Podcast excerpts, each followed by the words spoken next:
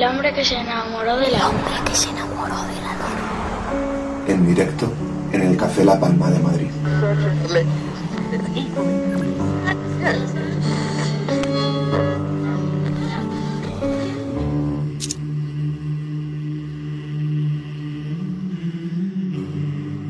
Atentos todo el público del Café La Palma, todo el público que está viviendo la edición número 286 del hombre que se enamoró de la luna. Ya lo sabéis, cerramos temporada. Atentos al final de esta velada porque hemos preparado una cosita muy sencilla pero también muy especial. Así que vamos con este último tramo. Y lo que hacemos es, después de un año en el que han pasado muchos artistas, donde han pasado escritores, directores de cine, que han pasado mucha gente contando cosas interesantes, cosas que nos han emocionado y cosas que llevaremos en el recuerdo. Uno tiene el privilegio de decir que el último eh, entrevista acústica de esta temporada lunera tiene como protagonista al gran Joel López.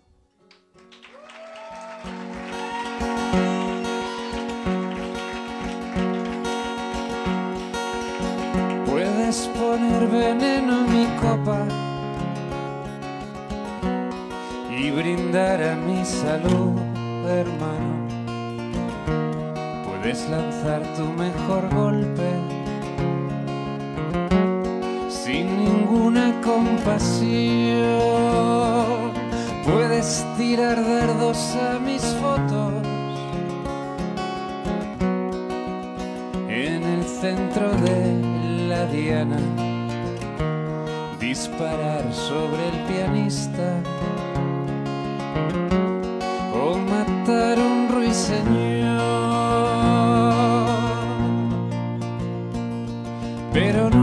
Nunca podrás hundir este barco. Ya no podrás causar más dolor. Que siempre entrará luz, siempre entrará luz entre alguna de estas grietas cuando cante mi canción.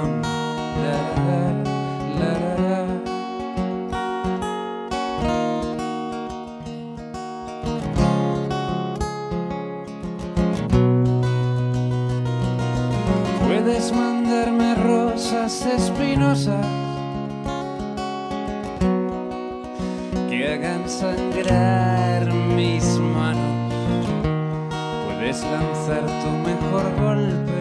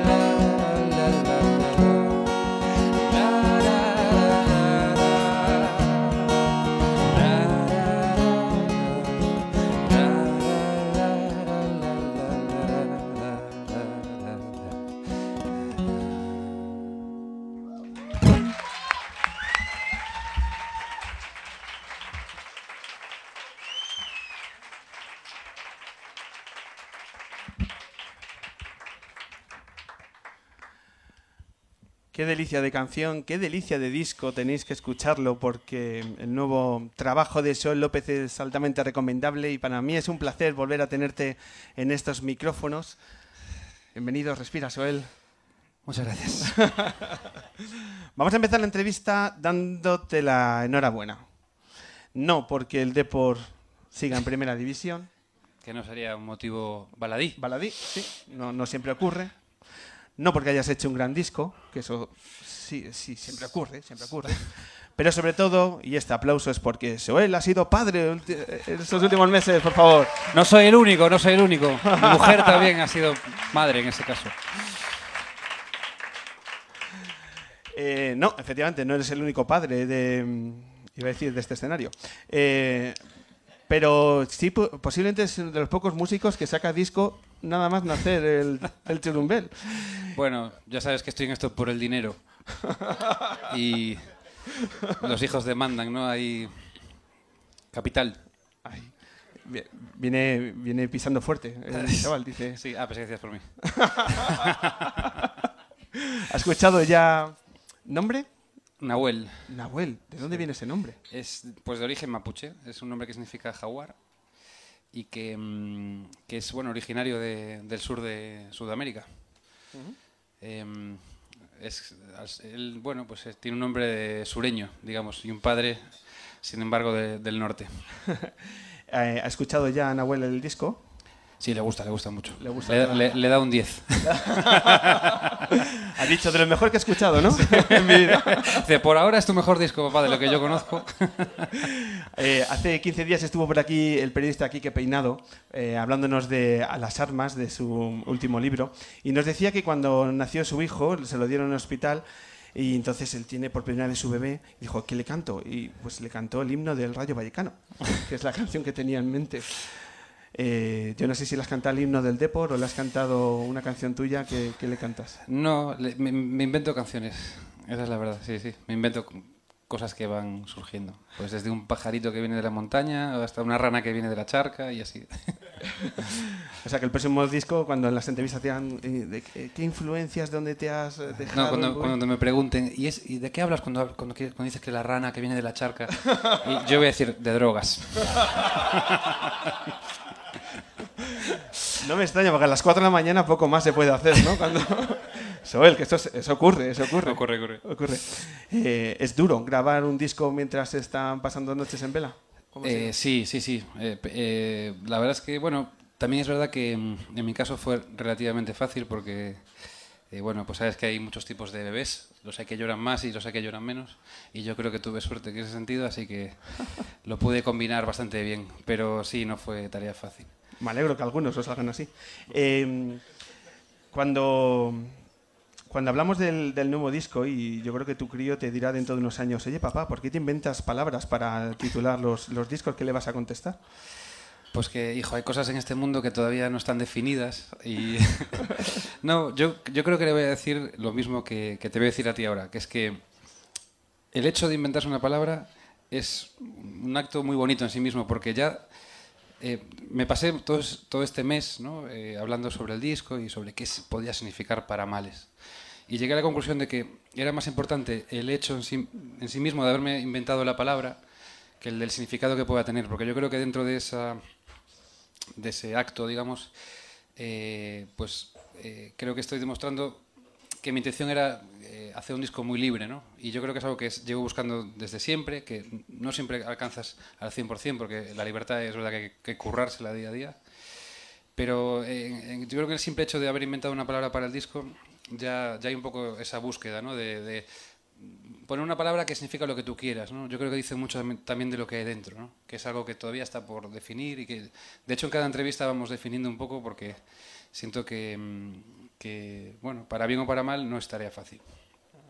Es muchas veces en algunas entrevistas eh, hay gente que está hablando de, de entender la música como analgésico. ¿no? Eh, Bueno, estamos pensando ya de sacar una el para males, digamos, eh, bueno, un gramo y venderlo en las farmacias, incluso en el merchandising. es que podría funcionar muy bien, ¿no?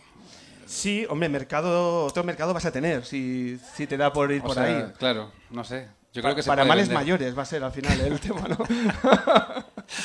Eh, ¿Cuál es el analgésico que te permite a ti la, la música? La música te a la hora de componer, de tocar, de ensayar, de grabar, de hacer entrevistas de promoción, de tuitear. Pues yo creo que, a ver, ya no solo la música que yo hago, eh, de hecho yo creo que primero me refugio en la música de otros. Cuando, cuando empecé a disfrutar de la música me di cuenta que, que tenía un efecto sanador ¿no? en mí, que, bueno, que si algún día me, sentía así un poco raro, o me sentía mal, o un poco triste, o solo, melancólico, eh, recurría a la música y me sentaba bien, me sentía mucho mejor. Creo que tiene que ver con la comunicación, ¿no? con sentir que hay otra persona que hizo una canción hablando de esa soledad, a lo mejor, y cuando estaba contento y alegre y con amigos y celebrando, también recurría a la música. Entonces me di cuenta que, mm, que, bueno, pues que la música me servía para todo absolutamente, pero creo que era más importante la música en esos momentos malos. y, y, bueno, este fue también un poco mi manera de agradecer a, la- a- a la música en general, ¿no?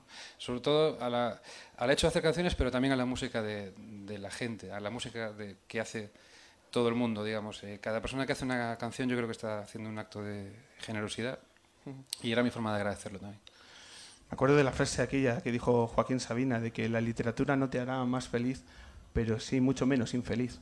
Claro. La, la música va también por ahí, inevitablemente. Sí, hombre, tampoco se trata de vivir en los mundos de Yuppie, ¿no? O sea, quiero decir, aquí no, no- nadie dijo que fuera fácil y, y no es que haya- te tomes eh, nuestro remedio para males y ya te vas a curar, ¿no?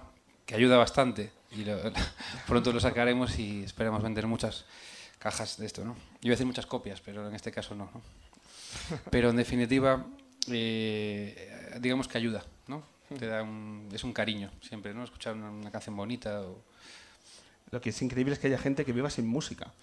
Hace, hace poco todos vivimos un día sin música, Sí, luchando contra sí, sí, eh, un IVA cultural razonable y sensato.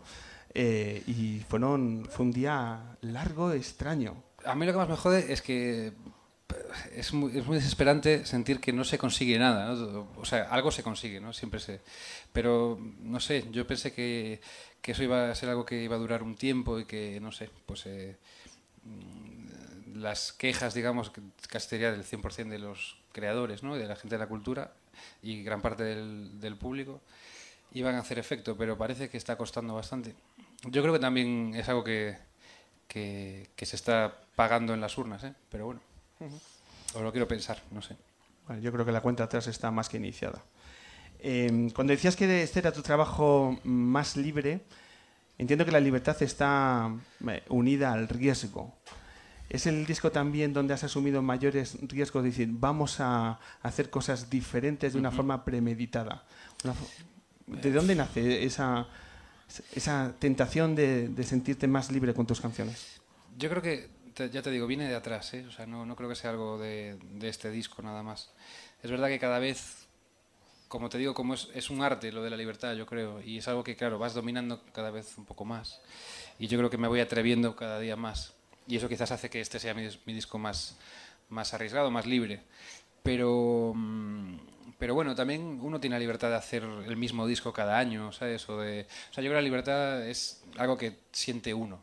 ¿No? Entiendo que hay discos que son estéticamente más, más libres, ¿no? que aparentan más, li- más libertad, pero creo que también es, es alguien- un tipo que hace discos de blues y los hace siempre casi iguales y solo cambia digamos las letras y un poco la melodía, también es un tipo que puede sentirse muy libre haciendo eso. ¿no? O sea, no, no creo que haya una forma de ser libre, creo que hay muchas y es un proceso más interno y de uno. ¿no? Pero vamos, en mi caso sí que me, me he sentido muy libre. También para probar cosas que, que a lo mejor no, no había hecho antes, ¿no? Mezcla de estilos y, bueno, algunas estéticas musicales que, que, que no había trabajado y sobre todo la mezcla de ellas, ¿no? O sea, el haberme arriesgado a probar, pues es una canción a lo mejor en galego con un ritmo más electrónico, o, no sé, yo creo que ahí también la labor de producción con Ángel Luján pues tuvo mucho que ver, él me animó mucho también a, a arriesgarme, incluso a, a perder también a lo mejor yo, yo soy muy de tirar para adelante y él me ayudó un poco también a recuperar cosas que, que él sentía que yo hacía bien del pasado y que, mm, y que, bueno, que tenían cabida. Y yo creo que en ese sentido sí que es verdad que me atreví a recuperar cosas, no, no, no ser tan de mirar para adelante y, y poder incorporar cosas un poco del pasado. Es la primera ocasión en que trabajas con, con Ángel Luján, por lo tanto ya supone ahí un punto de inflexión en tu carrera, Claro. porque anteriormente estabas ligado a, a otro productor. Y son canciones escritas en una fase de tiempo bastante amplia. No podemos decir que has escrito en una fase muy concreta de tu vida, sino que hay que irse años atrás, eh, que en alguna de ellas han sido escritas. Eh, ¿Cuál ha sido finalmente el detonante para decir, ahora ya tengo el disco, ahora ya es el momento? En realidad, el, el- no sabría decirte, ¿no? no recuerdo el día que dije voy a hacer el disco ahora porque tiene que ser ahora. Eh, yo creo que es verdad que la única pr- premisa que tenía cuando terminé Atlántico era tomarme las cosas con calma. Yo me acuerdo con Deluxe sacaba un disco cada año prácticamente Y el día, el año, el año que no sacaba disco con Deluxe lo sacaba con Lovely Luna, que era otro proyecto que tenía, o con otra cosa. Y cuando me fui en, 2000, en enero del 2009 me fui a América Latina, estuve casi cinco años viviendo allí y tal, y una cosa que me propuse es que me iba a tomar las cosas con más, con más calma, ¿no? que no iba a sacar discos tan seguidos, que no iba a estar todo el año eh, trabajando, girando, promocionando, no sé qué, un disco para terminar el año y seguir haciendo lo mismo con otro. Y bueno, es una limitación artística porque también es verdad que yo tenía para un disco, digamos, hace un año, pero, pero me propuse no, no hacerlo, no sacarlo y esperar un poco más. Eh, también creo que tiene algo bueno eso, aparte de para mí, digamos, eh, personalmente, que me da más libertad y más tranquilidad, creo que es el hecho de que también le puedes poner más energía a esas canciones. Dedicarles más tiempo, ser más meticuloso en la producción, probar más cosas. Sobre todo en mi caso, que estoy probando cosas y moviéndome a veces por terrenos que, que desconozco un poco ¿no? y, y que es muy probable que meta la pata, pues creo que, mm, que también es interesante y casi te diría em, necesario tener ese tiempo para el ensayo y, y error. ¿no? Entonces, bueno, por eso quizás tardé más de lo normal, y, pero no sabría decirte el día que dije, bueno, es ahora, ¿no? Sí, las canciones tendrán muchas cosas, pero lo que no que tiene son urgencias ni prisas. No, Eso sí que no y yo tiene. creo que se nota en los discos, ¿eh? tanto con Atlántico como, como, como en Paramales. Sin embargo, si echas un vistazo a, a los discos de Deluxe, hay más urgencia. Se nota en algunas canciones un poquito más de... Sí, como, sí, esa urgencia. No sabría muy bien decirte por qué, pero bueno, eh, se nota. Yo creo que al final es algo que está ahí. Hay músicos muy interesantes y, y muy luneros que, han- que firman en alguna de las canciones de, de Paramales. Está el gran Nacho Mastreta, David el Indio y también eh, Jairo Zavala. El cual creo que hay una anécdota ahí en el, Sí. en el mo- en el día que grabó Jairo. Eh, Es curioso que, porque... que yo no sé sí. si grabó o no grabó. o Grabó, dejó de- grabó. o de grabó, sí. Grabó, grabó. Grabó, grabó, ha grabado, ha grabado. Claro, grabó, grabó. Pero estuvo a punto de no grabar. Está a punto de grabar. Cuéntanos. Bueno, eh, es curioso porque era la. Aparentemente, pues iba a ser la. la colaboración más. Digamos que pensé que iba a ser bueno, menos importante el disco y al final es la, la que, de la que más estamos hablando. ¿no? Así que mm, espero que lo registre la AIE. ¿no? Cuando... Pero el caso es que pues yo estaba yendo en el coche, me acuerdo perfectamente, hacia el estudio, hacia Reno Estudios aquí en Madrid. Y entonces me llama Jairo, con el que había hablado, ¿no? de la posibilidad de colaborar en el disco y tal, un día comiendo con él y tal. Entonces me llama y dice, eh, tronco, que ya estoy aquí, ya. Él estaba de gira por Australia. Y me dice, que ya, ya estoy aquí, que si quieres voy al estudio y tal, y grabamos algo. Y yo dije, hostia, estoy yendo al estudio, pero es el último día de, de- de mezcla, era. El último día de mezcla. Y le dije, "Pa, vente igual, vente, no sé, comemos juntos y no sé, vemos, aunque, y le dije, literalmente, aunque sea te haces un 1, 2, 3, 4. y ahí quedó. Y, le- y me dijo, bueno, venga, vale. Y yo, va, pero en serio, lo haces, ¿eh? Un, dos, tres, cuatro. Te grabas un, un, dos, tres, cuatro. Sí, sí, venga, va, no sé. qué. Y llegó, y efectivamente, le pusimos ahí con el micro, tres tíos ahí escuchando, en plan, a ver. Y él, un, dos, tres, cuatro. Y yo, no, no, no, no. No, no, no, no es eso, no, mal, mal. Otra vez, mira, es, ponle un poco más de, ¿sabes? Como más profundo, más sensual, le decía. Esto es verídico, ¿eh? Está Ángel y Karim por ahí, lo, lo pueden decir. Fue así. O sea, le metimos caña, ¿no? Fue una colaboración... No es que fácil. No, no, no, oye, No, es un 1, 2, 3, 4 De los mejores. de los mejores que he escuchado en mi vida. ¿eh? y ya, le- de hecho, ahora está grabando con, en Estados Unidos con Esas cosas que hace él. un 2, 3, 4 para otros, para otros discos. bueno, el caso es que mm, en la canción Antídoto, eh, que es la, la que toqué justo ahora mismo, él arranca con, con ese 1, 2, 3, 4. Impagable. Uno de los mejores momentos del- de Paramales. De los más sentidos, más profundos. Sí. Es Jairo Zavala en, en su plenitud musical. Eh, Suel, ¿retomamos el- las canciones? El tema musical, Sí, el tema musical. vamos allá. ¿Qué te apetece tocar ahora? Pues me apetece tocar la lambada, pero voy a tocar una canción mía. Siéntete libre, ¿eh? ¿Sabes? Incluso si no las has Yo ensayado te dije mejor. que la libertad había que currarse. Es el humor gallego que nunca habíamos probado esta No, temporada. bueno, en este caso es brasileiro, pero... Brasileño. Bueno, no, estáis hermanados casi. ¿Sabes que La Lambada fue la primera canción que, que aprendí a la guitarra? Ah, ah, sí. Sí, sí, sí. Es Eh, que- En serio lo digo, ¿eh? Del coro polifónico renacentista de Jacobo Serra que nos ha dicho Uy. antes a la lambada. cuando eh, yo empecé, primero hice algo de música, estudié, digamos, preparatorio de guitarra y aprendí canciones como... No, uy, se me olvidó. bueno.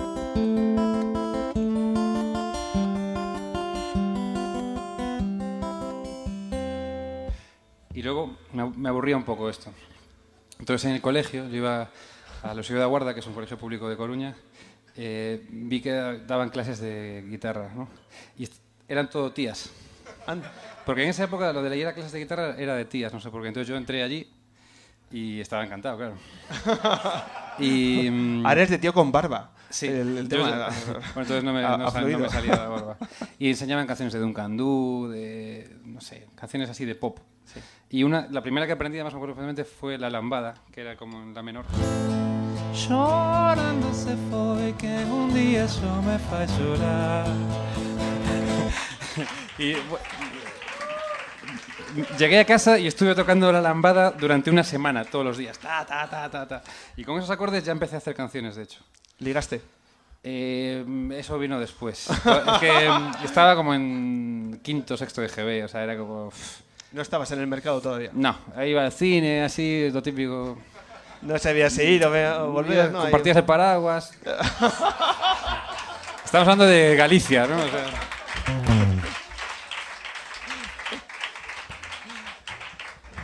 me acuerdo que fuimos a ver esa película de. La de. La que la banda sonora de Roxette y el, el guardaespaldas. No, no, guardaespaldas no. eh, no, no, Pretty Woman, eso, Pretty Woman. Esa fue ahí un momento. Bueno, Te, te- la- te pones melancólico, Joel. sí. Morriñento, ¿no? Sí, al final los tópicos son ciertos, ¿eh? Sí, tío. Mira, sí, se me ha escapado casi el acento, vaya. Bueno, voy, eh, voy a hacer una canción de, mm, de Paramales que se llama Todo lo que merezcas y que es una especie de ranchera cósmica que dice así.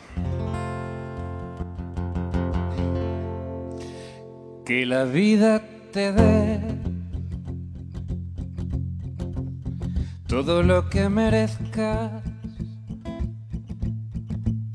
y que recojas un día lo que sembraste ayer. Y al menos por un instante se haga justicia en el mundo. Y que comprendas ahora lo que nunca quisiste entender. Y que te falte el aire que te ahogue el silencio. Y llores todos los días como me hiciste llorar a mí. Que la vida te dé lo que puedas aguantar.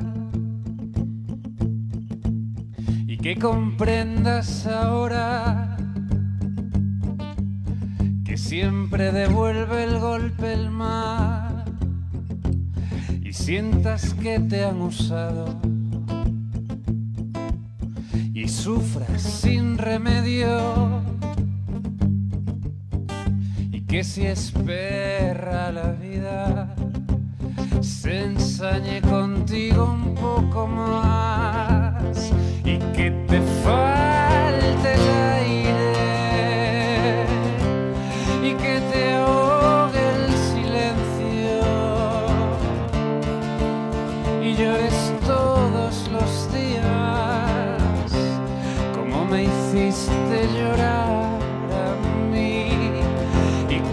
tus días se llenen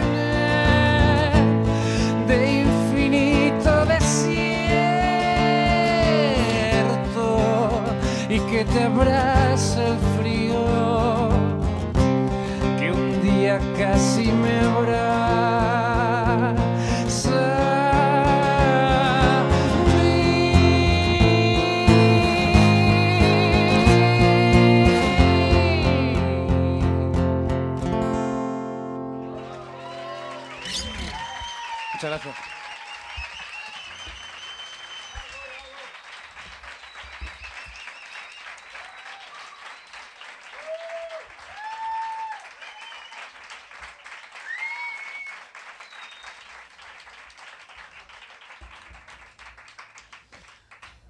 Los artistas decís que luego las canciones son de lo- del público y que, que el público haga sus libres interpretaciones.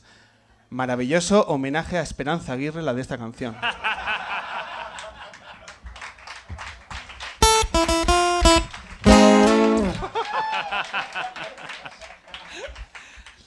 Me has pillado. Continúa. Esto es a lo que pasó, digamos, por culpa de Esperanza Aguirre. Se llama Sol de Agua y dice así.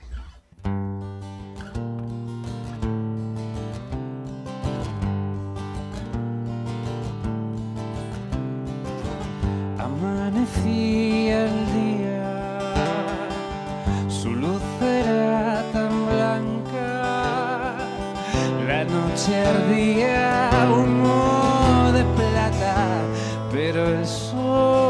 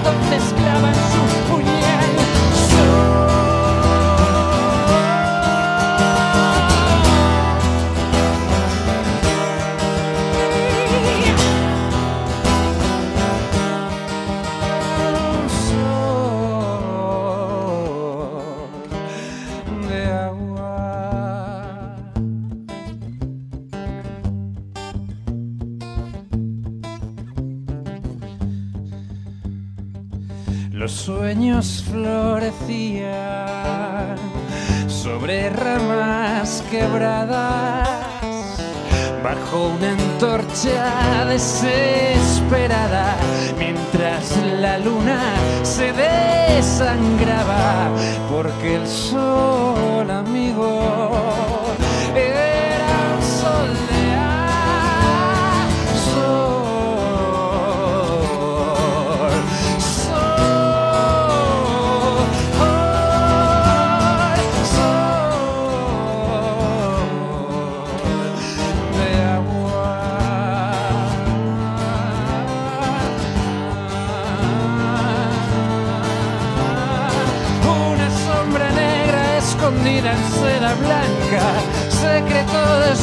del más hermoso rosal. Guardan su veneno detrás de dulces palabras y cuando ya están dentro entonces clavan su puñal.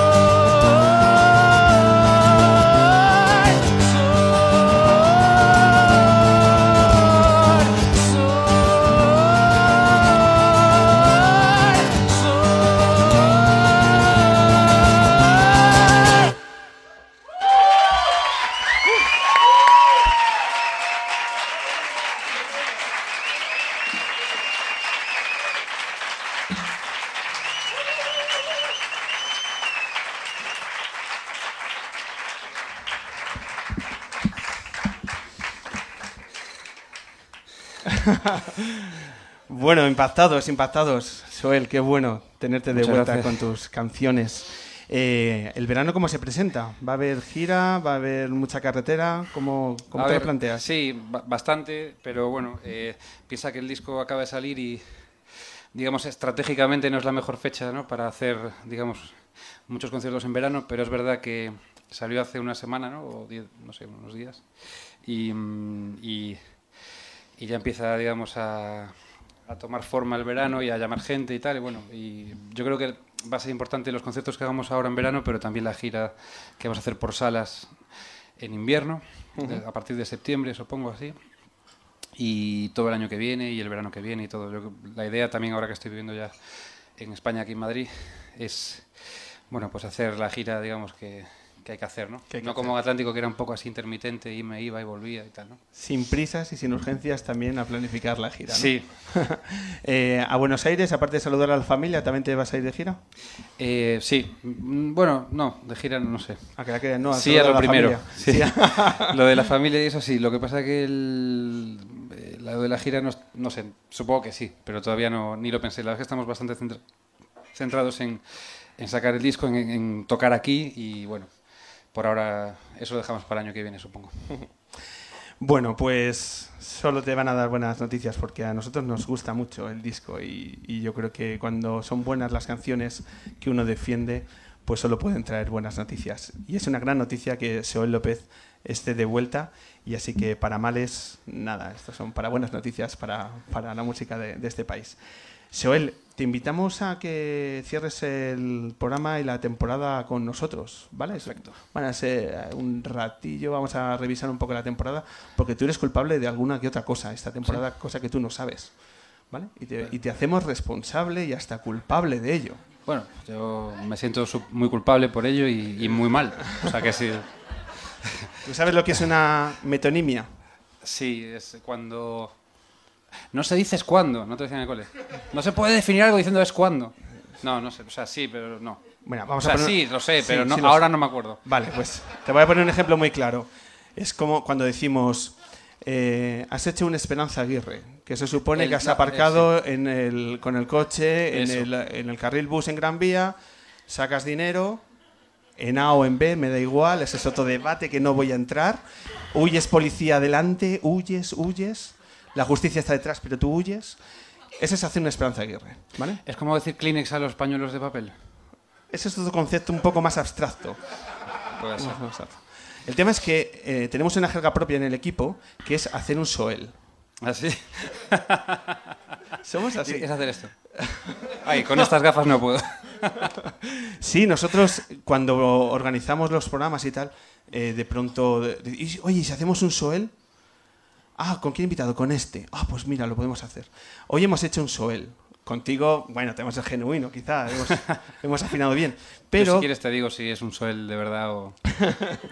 Con Jacobo eh, Serra hemos hecho un soel, que es invitar a un invitado por sorpresa sin Ah, que vale. eh, lo sí que lo sepa. Eh, el primer soel de la Se historia. podría decir un Pepe Soya también, ¿no? Sí, pero es que Pepe Soya suena que nos vamos a hacer un- una comilona en un restaurante y no nos. No es mala idea, ¿eh? No, pero como todavía no hemos ido, Soel, porque tenemos ahí esa deuda pendiente, que bien nos la ha recordado. Pe- ¿Qué tal está Pepe, por cierto? Pues bien, estuve con él en Cambados hace poquito, que tocaba yo allí, y me encantó verles. Nos tomamos un café los dos y fue un placer. Pena no haber estado en su restaurante un ratito también. Es que nos lo has recordado anoche. Oye, chicos, que vosotros dijiste que ibas a hacer un programa en Casa Soya. Y, y es que es cierto. Es y somos gente de cumplir nuestras pa- eh, palabras. Así que. Pues yo también, ¿eh? así. pues nada, cogemos a los churumbeles y nos vamos. Eh, vamos a recordar el primer Soel de la historia de la radio mundial. Con Pepe Soya. al escenario y hacer radio. Nos gusta hacer radio en directo, porque el programa lo grabamos en directo. Y he recibido un mensaje, ¿vale? Que te traslado, Pepe, de que hay una persona en el público, se va a subir con la guitarra y vamos a ver lo que, lo que ocurre. ¿Vale? Eh, por favor, un fuerte aplauso a la persona del público que se va a subir a- ahora mismo al. ¡Joder! Bueno, bueno, esto sí que es una auténtica sorpresa. Sí, vamos a explicar. eh, sacar ya la guitarra o No, no, siéntate, siéntate, Soel. Eh, atentos al Jui que salta. Que suelta Pepe. ¿Tú te acuerdas de la cara de Pepe de, Es que, de asombro? claro, fuisteis muy cabrones, porque decíais que había un chico que había dicho que quería tocar con él o algo así, ¿no? Sí. Y él estaba como, claro, ¿qué, qué voy a decir, no? O sea, bueno, pues La- vale y tal. Y claro, cuando me vio yo creo que fue alegría y un poco también de alivio, ¿sabes? Es decir, ah, vale. Yo recuerdo perfectamente la mirada cuando digo, hay una persona entre el público que se quiere subir dice, y su mirada me dijo, Pablo, pero ¿por qué romper ¿Por qué? esto? ¿Por qué ¿Por qué romper esto? Como dice en Argentina, estábamos jodiendo bien. Efectivamente, entonces salió bien hacer ese primer primera sorpresa y a partir de ahí, de vez en cuando, no siempre, pues nos gusta preparar un Soel en tu memoria. Muchas Qué gracias. bueno, pues muchas gracias. Qué bueno. Oye, es como tener un Oscar, ¿no? Algo así, un Soel. El Soel de este año es para... Está guay. En este breve recorrido que vamos a hacer sobre esta temporada lunera, ha habido, vamos a recordar cuatro o cinco momentos. Hemos tenido momentos para múltiples cosas. Una de ellas también es para reivindicar cosas a favor del mundo de la cultura, como aquella noche con Eva, la cantante de Idealistis. Pues a mí me gustaría decir que, que la música no es un delito y que los niños pueden estar en sitios donde se hace música y pueden disfrutar de la música, porque la manera de, de evolucionar como sociedad es mm, empezando desde abajo, desde los niños, educando a los niños. Y si no pueden pasar a un bar porque hay música, no porque hay alcohol, porque sí que pueden pasar al bar de al lado donde hay alcohol, tragaperras eh, y, cualquier cosa, vaya hasta saber, no pueden estar aquí porque, no hay, porque hay música. Hay que hacérselo mirar esto, ¿eh?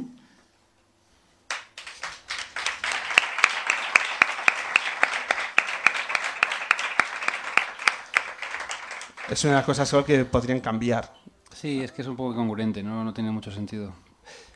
Vamos a ver si ahora, ¿no? Es- parece que puede ser el momento este de, de plantearse varias, varias cosas, cambiar muchas cosas. Esta podría ser una. Yo creo que sí, si hay un poco de sentido común y de voluntad, ¿por qué no acercar a los menores de edad a la cultura? No suena mal la idea, no suena extraña. Lo que sí suena extraño es cometer algún error. Nosotros, como hacemos radio en directo, pues fundamentalmente nos equivocamos. ¿Tú nunca te has equivocado en un concierto, Soel? Tantas veces como, como acertado. de hecho, de, de mu- de mu- de grandes equivocaciones salieron también grandes cosas. ¿eh? Porque no hay nada como equivocarse para aprender ¿no? y, y seguir mejorando. Eh, ¿Un gazapo tuyo así que podamos compartir? Hombre, no tengo. Yo siem- siempre. Me acuerdo de esa cosa de que te- se dice, no sé si es mito, pero de que la cantante de Mecano, por ejemplo, que llegó a Zaragoza, dijo, gracias Bilbao, ¿no? Digo, eso, no, no sé, nunca me pasó y nunca estuve cerca de, de- de que me pasara y siempre pensé que era un poco mito, pero así, ¿No, no has dicho nunca gracias La Coruña tocando en Vigo? no. He dicho en Coruña, gracias Vigo, no, no. si no, no estaría aquí ahora. Bueno, pues eh, nosotros cometíamos errores y hemos rescatado uno de ellos, un gazapo Ah, bueno. que tuve así a vuela pluma, un día tonto. Alberto, cantante de Miss Cafeína, eh, tuvo un problema bastante importante de voz eh, en Bilbao, en Bilbao, perdón. ¡Qué bueno! Eso es de hacer la coña. Acabamos de perder 2.000 oyentes Eh. en el bocho, pero pero como es la ciudad que está cerca de Donosti, pues tampoco nos vamos a, a- Sí. ¿Sabes que yo eh, ayer mismo le dije a mi mujer, voy a hacer un colacado? Pero en serio, ¿eh? Fue justo ayer. Y, y pensé, claro, eh, Lola es argentina, entonces eh, para ella no es colacao, es toddy o Nesquik. Y entonces pensé, como ella vaya un día y diga, "¿Ten- ¿tienen colacado en el supermercado?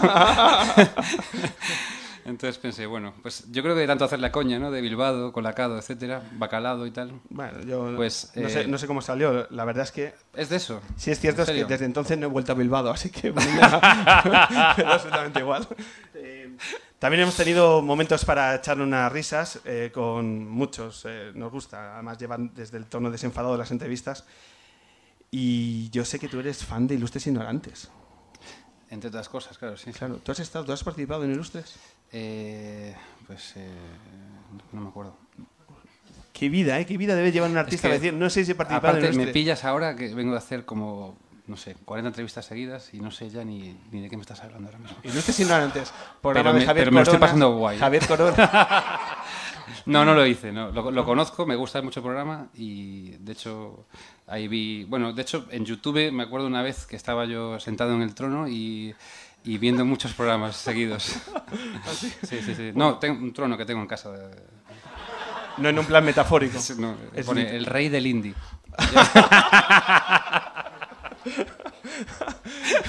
no, es broma. Es un váter normal. Fíjate que nunca uno no sabe dónde va a estar el titular de una entrevista y al final lo- Siempre hay que meter alguna cagada, ¿no? Entre medias. Perdón por la mitonimia.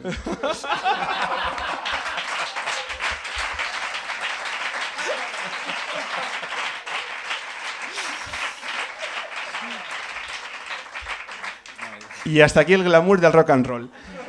Eh, bueno, pues con Javier Coronas estuvimos hablando y tuvimos la oportunidad, al fin, de hablar de nuestra maravillosa familia real.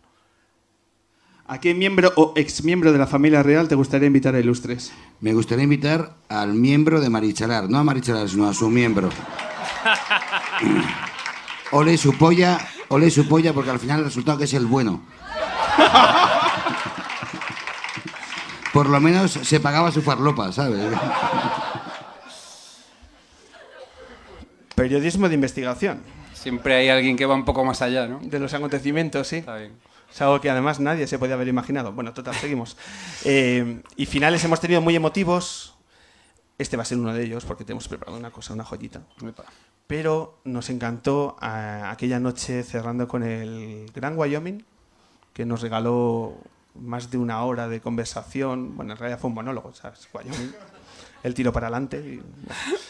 Pero el final fue muy sentido. Luego tocó Like a Rolling Stone con las palmas del público y nos dejó este, estas frases para nuestro uno de los momentos más especiales para nosotros. Yo te voy a reconocer que no conocía el programa, pero estoy encantado de que haya programas como este y ojalá los programas fueran como este, mejor dicho.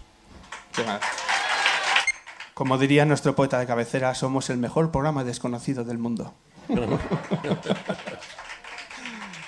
Claro, por eso el mundo es una mierda. Bueno, pues cinco momentos, cinco retazos, desde aquel primer Soel a, la que Rolling Stone de, del Gran Wyoming. Decir que hemos hecho casi 50 entrevistas a lo largo de este, de este año y que seguimos haciendo nuestro único objetivo, que es disfrutar con la gente que admiramos. Así que es un placer volver a haberlo hecho y es un placer cerrarlo contigo, con Soel. Y así que vamos a sonar el último tema. Y en un momento de la última canción quiero que miréis a la pantalla porque va a pasar algo muy especial. Pero, si te parece, nos vamos con este pedazo de tema a despedir la novena temporada del hombre que se enamoró de la luna.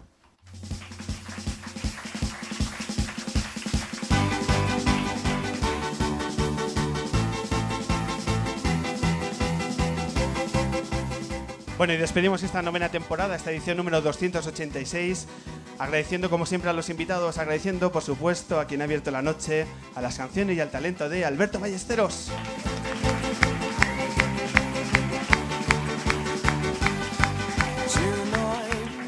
Agradecer a ese pequeño gran genio de la Mancha, al gran Jacobo Sierra y al Soel de la Noche, a Juan Malatorre.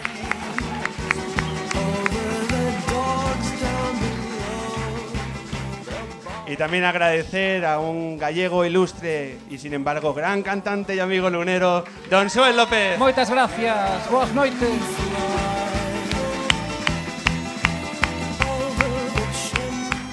Y ahora todo el mundo a mirar a la pantalla, aunque sea poco radiofónico, pero a partir de ahora os voy a poner rostro a todo el equipo lunero que conmigo me ayuda a hacer estas dos horas de radio.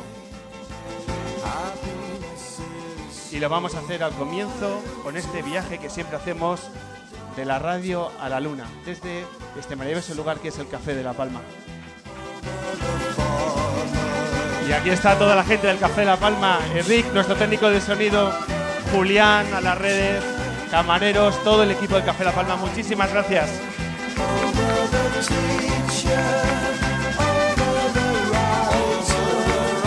Luis Alberto Jiménez en su Odisea del Espacio Cinematográfica, nuestro 24 más 1. Germán, el capitán de la nave del Café de La Palma, muchísimas gracias. Plan y Nata, los mejores vídeos del universo. José, nuestro webmaster, nuestra página web. Gracias, José. Merichel Molinos en algún punto de África tuiteando a sus pies. LauraDeLaCruz.com, autora de todas estas maravillas. Mi cabeza pensante, don Jorge González, maestro. el capitán de estos nueve años haciendo radio con él, Ángel Castaño.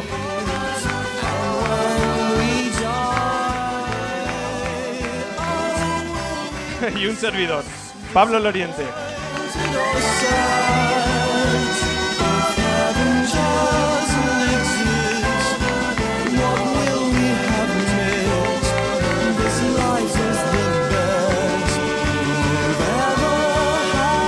Muchas gracias a todo el público del Café de la Palma, una maravilla sentirnos como en casa, en hacer radio, sentirnos tan escuchados y con vosotros es un verdadero privilegio hacer este tipo de programa que sin vosotros esto no tendría sentido.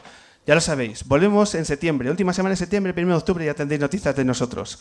Ha sido un placer esta novena temporada hacerla en este maravilloso lugar del Café de la Palma, donde reitero mi gratitud por habernos abierto las puertas a este proyecto.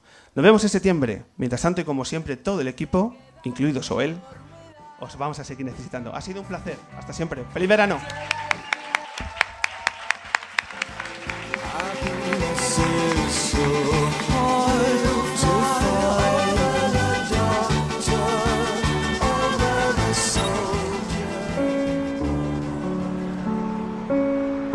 El hombre que se enamoró de la que se enamoró de la luna en directo en el Café La Palma de Madrid.